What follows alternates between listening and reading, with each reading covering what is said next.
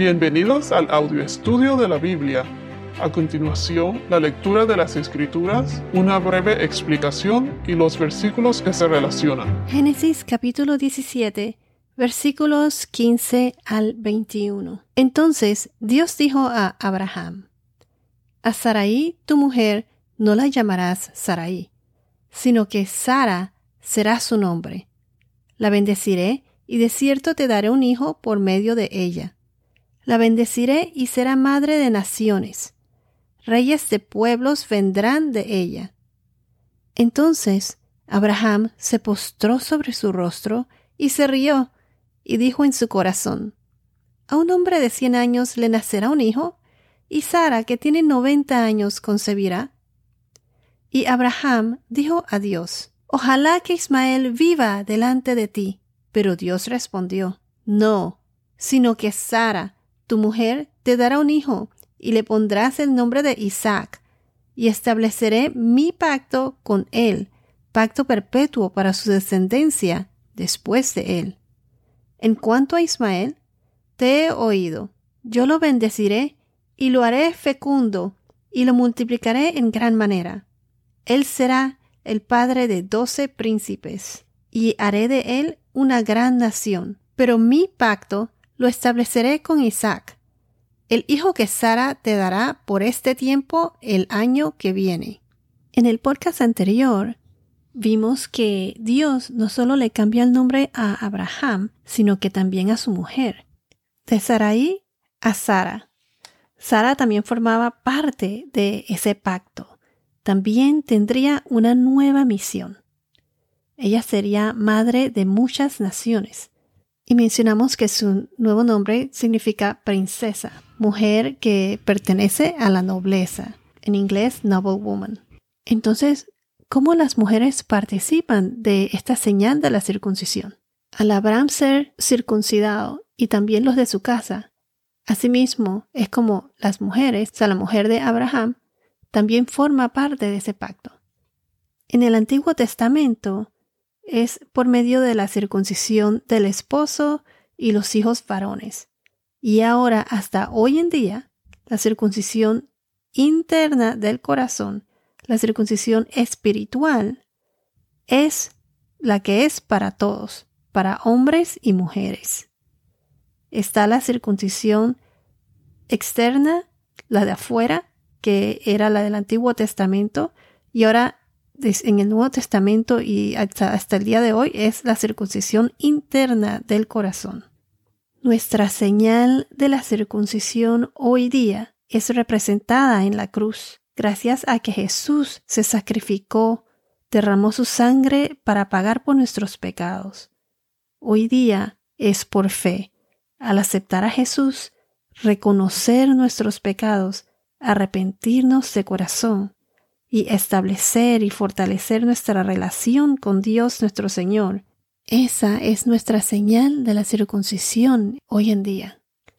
Vimos que en el versículo 17 Abraham se rió, pero demostramos que no fue una risa de duda, sino de asombro y gozo, porque Dios iba a hacer algo que era imposible, posible. Entonces en el versículo 18 Abraham le proclamó a Dios que ojalá que Ismael viva delante de ti. ¿Y cuál fue la respuesta de Dios? Dios rechaza lo que Abraham le dijo, pero él cumple su promesa de bendecir a los de su casa. Veremos cómo él bendice a Ismael también. Entonces, para que no haya duda alguna que el hijo de la promesa no era con Ismael, hijo de Abraham con Agar, sino con sino que el hijo de la promesa era con Sara, su mujer. Ahora, continuando con el versículo 19, como acabo de mencionar, para que no haya dudas, nuevamente Dios fue bien específico. Se los voy a leer. Pero Dios respondió, no, sino que Sara, tu mujer, te dará un hijo, y le pondrás el nombre de Isaac, y estableceré mi pacto con él, pacto perpetuo para su descendencia después de él. Entonces, Así mismo fue como sucedió. Recuerden que Dios siempre cumple sus promesas. Si vamos a Génesis capítulo 21, versículos 2 y 3. Génesis 21, 2 y 3, se los voy a leer. Sara concebió y dio a luz un hijo a Abraham en su vejez. Entonces, ¿cuándo? ¿Cuándo fue que pasó esto? Dice aquí, en el tiempo señalado que Dios le había dicho. Versículo 3. Abraham le puso el nombre de Isaac al hijo que le nació, que le dio Sara. Entonces, aquí vemos que le puso por nombre a Isaac, al hijo que le nació. Vimos que Abraham obedeció y le puso el nombre de Isaac. ¿Y quién fue que le dio el hijo a Abraham? ¿De quién fue que nació Isaac? De Sara, su mujer, no de Agar, la sirvienta. El hijo de la promesa fue de Sara. Aquí donde dice, y estableceré mi pacto con él, o sea, con Isaac. Vayamos a Génesis capítulo 26, versículos 2 al 5. Aquí vemos que Dios renueva esa promesa o ese pacto con Isaac, el hijo de Abraham, el hijo de la promesa, el hijo de Abraham y Sara, no con Ismael, hijo de Abraham y la sierva de Sara Agar. Génesis 26, versículos 2 al 5 se los voy a leer. El Señor se le apareció a Isaac y le dijo, No desciendas a Egipto. Quédate en la tierra que yo te daré. Reside en esta tierra y yo estaré contigo y te bendeciré, porque a ti y a tu descendencia daré todas estas tierras y confirmaré contigo el juramento que juré a tu padre Abraham. Multiplicaré tu descendencia como las estrellas del cielo, y daré a tu descendencia todas estas tierras. En tu simiente será bendecidas todas las naciones de la tierra, porque Abraham obedeció y guardó mi ordenanza, mis mandamientos, mis estatutos y mis leyes. Aquí vemos claramente cómo una vez más Dios cumple su promesa con Isaac, el hijo de la promesa, hijo de Abraham. ¿Y qué más le dijo? Que este sería un pacto perpetuo, o sea, para toda la vida, eterno. Algo que debemos tener muy claro es que Ismael no es el hijo de la promesa, como muchos de la religión islam lo asegura. Ismael es el hijo de la carne. Recuerden que no fue parte del plan de Dios. Este fue el resultado del plan de Sara, antes, llamada Sarai, que decidió darle su sirvienta Agar por esposa a Abraham, para así concebir un hijo por medio de ella.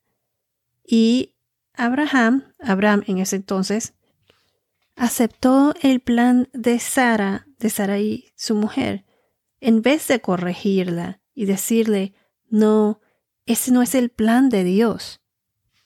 Lo que quiero decir es que el hijo de la promesa fue el que nacería después, Isaac. No fue el primer hijo que tuvo Abraham con Agar, la sierva, sino con Sara, su mujer. Y ese fue Isaac. Por eso aquí Dios le reitera su promesa y es bien específico. No hay duda alguna. Sería del vientre de Sara y Abraham. Se los voy a demostrar con otros versículos, porque como he dicho antes, las escrituras se interpretan por sí solas, con las mismas escrituras, no con cartas o con otras eh, doctrinas fuera de la Biblia escritas por el hombre. Vayamos a Gálatas capítulo 4 versículos 22 y 23. Gálatas 4, 22 y 23. Porque está escrito que Abraham tuvo dos hijos, uno de la sierva y otro de la libre. Aquí cuando dice hijo de la sierva se refiere a Agar, la sierva Agar, Y cuando dice aquí otro de la libre, está refiriéndose a Sara, a Sara, a Sara la mujer de Abraham. Versículo 23. Pero el hijo de la sierva nació según la carne, y el hijo de la libre, o sea, de Sara, ¿por medio de qué nació? Pues el hijo del, y el hijo de la libre por medio de la promesa. Esto fue una promesa divina de Dios. Dios hizo algo imposible, lo hizo posible para cumplir con su plan de salvación. Porque ¿quién nace de la descendencia de Abraham? ¿Quién es esa descendencia? Jesús nuestro Salvador. Es Jesús. Vayamos al verso 28. Ahí, mismo en, en Galatas, eh, capítulo 4. Galatas 4, 28. Y dice así.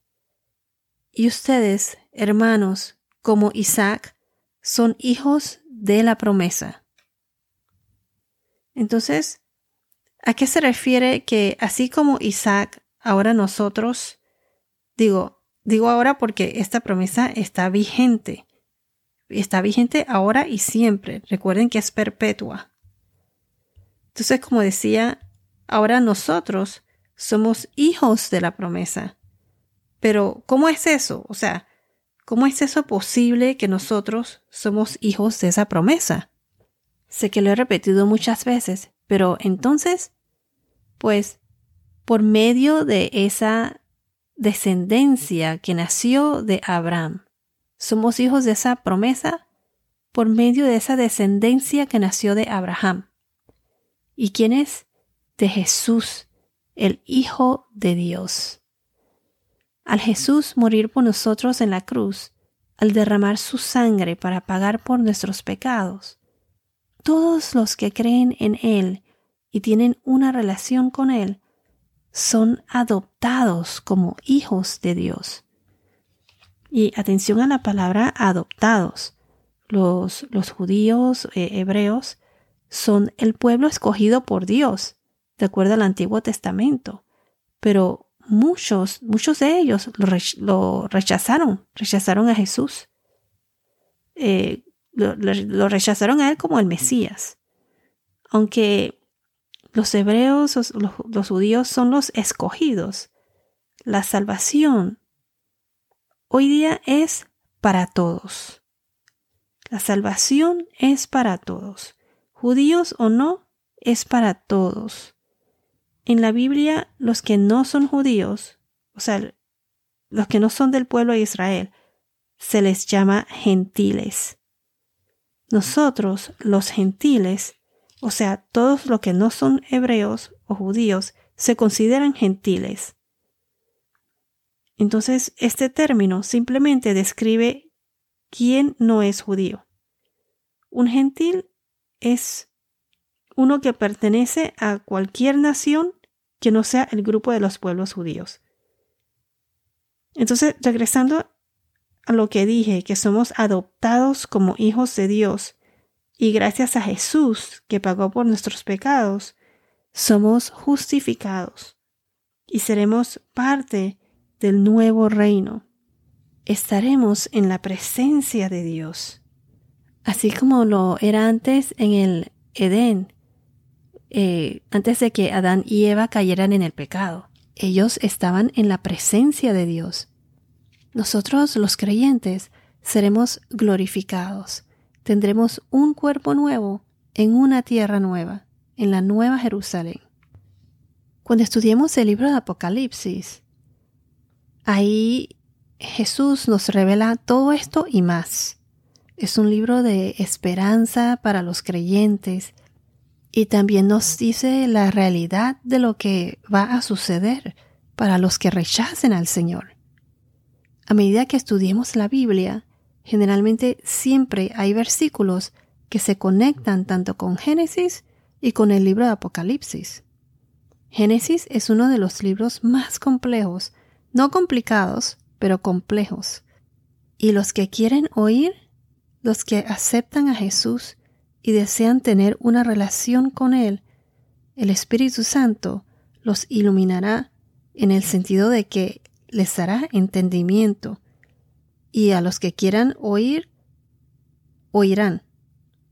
Y como dice en Apocalipsis, en capítulo 1, versículo 3, se los voy a leer.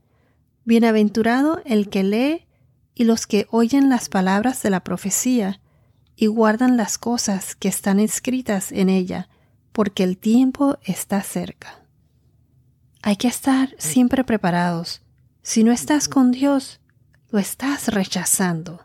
Está el reino de Dios, del que es el reino del bien, y el reino de Satanás, el reino del mal. Recuerden que la vida es eterna. Nuestro cuerpo físico, debido al pecado, es mortal, pero la parte espiritual, nuestra alma, en inglés se le dice soul and spirit, nuestro espíritu y alma es eterna. Y cada persona decide por sí misma qué clase de futuro quiere tener para su eternidad. Lo que quiero decir es que nuestro cuerpo físico se muere, o sea, deja de existir, pero nuestra alma, nuestro espíritu, todavía existe para toda la eternidad. Y vamos a estudiar más adelante que cuando seamos glorificados, Dios nos va a dar un cuerpo diferente, vamos a ser transformados.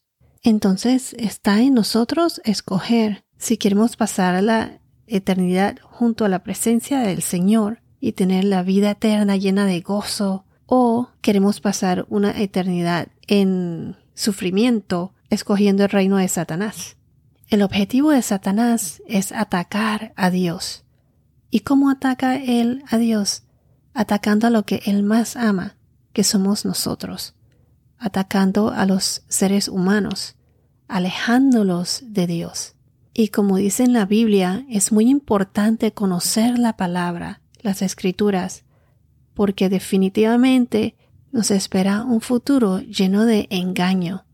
La gente va a ser engañada y es por eso que debemos saber la palabra para saber en dónde estamos parados, discernir la verdad, las cosas de Dios de los engaños del hombre. Es muy importante comprender todo esto porque nuestra misión, antes de todo, es proclamar el Evangelio, no solo estudiar la palabra, porque ¿de qué nos sirve estudiarla si no la practicamos? Todavía hay muchos que no conocen a Jesús, que rechazan al Señor por una razón u otra, pues.